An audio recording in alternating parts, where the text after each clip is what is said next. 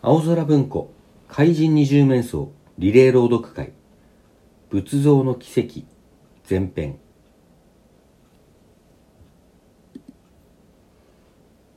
さてお話は飛んでその夜の出来事に移ります。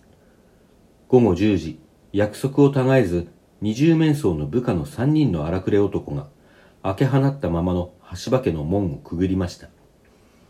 盗人たちは玄関に立っている秘書などを尻目に、お約束の品物をいただきに参りましたよ。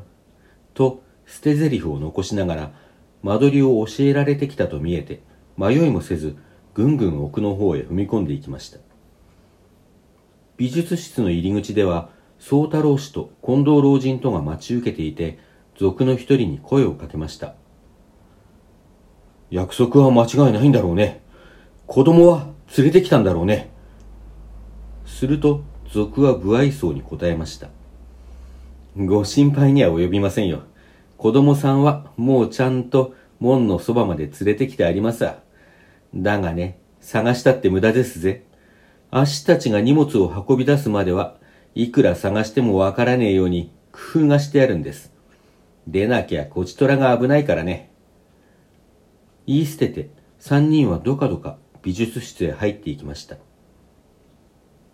その部屋は土蔵のような作りになっていて、薄暗い電灯の下にまるで博物館のようなガラス棚がぐるっと周りを取り巻いているのです。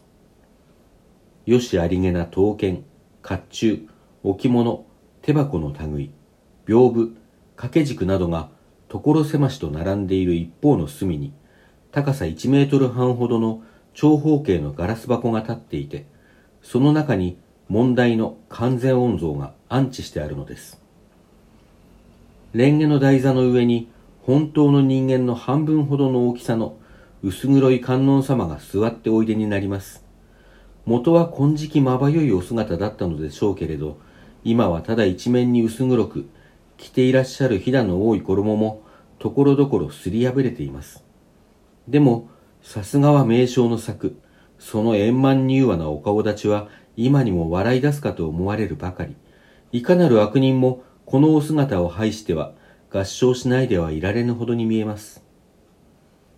三人の泥棒は、さすがに気が引けるのか、仏像の柔和のお姿をよくも見ないで、すぐさま仕事にかかりました。ぐずぐずしちゃいられねえ。大急ぎだぜ。一人が持ってきた薄汚い布のようなものを広げますと、もう一人の男がその端を持って仏像のガラス箱の外をぐるぐると巻いていきます。たちまちそれとわからぬ布包みが出来上がってしまいました。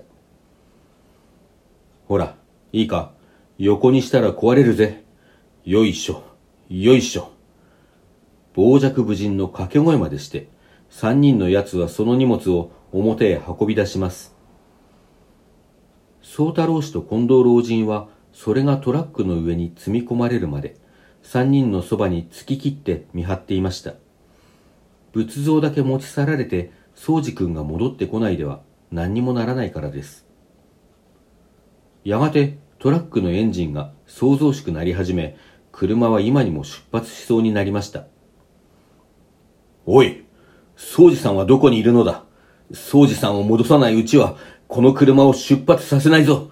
もし無理に出発すれば、すぐに警察に知らせるぞ。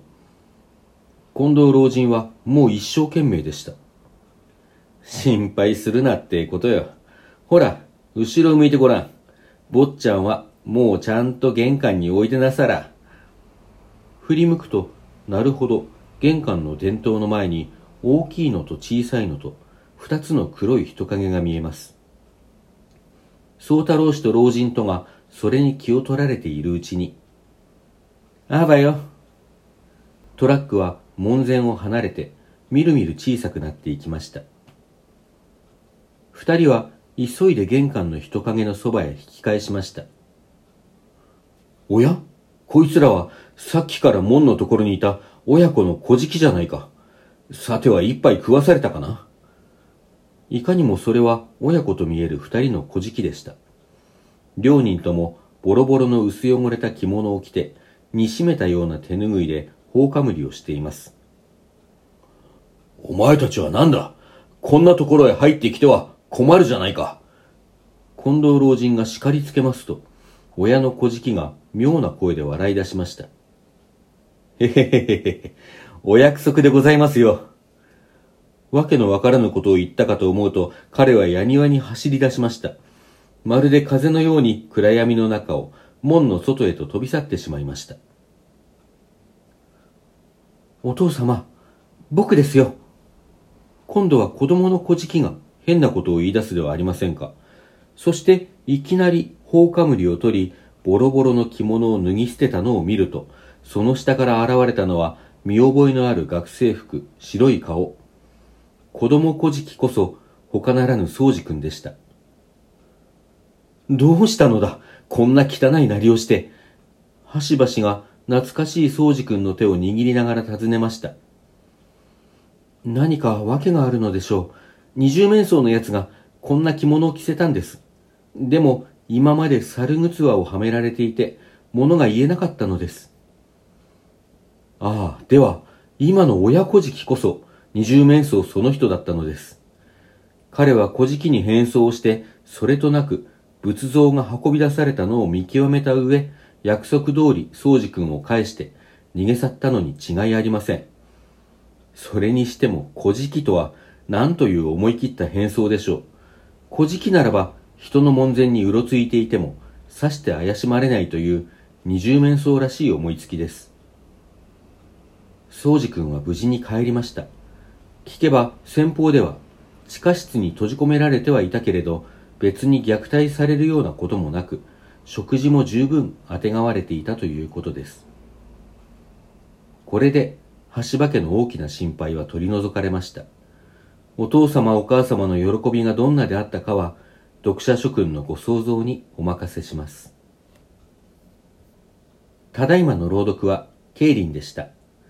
引き続き、青空文庫怪人二重面相リレー朗読会をお楽しみください。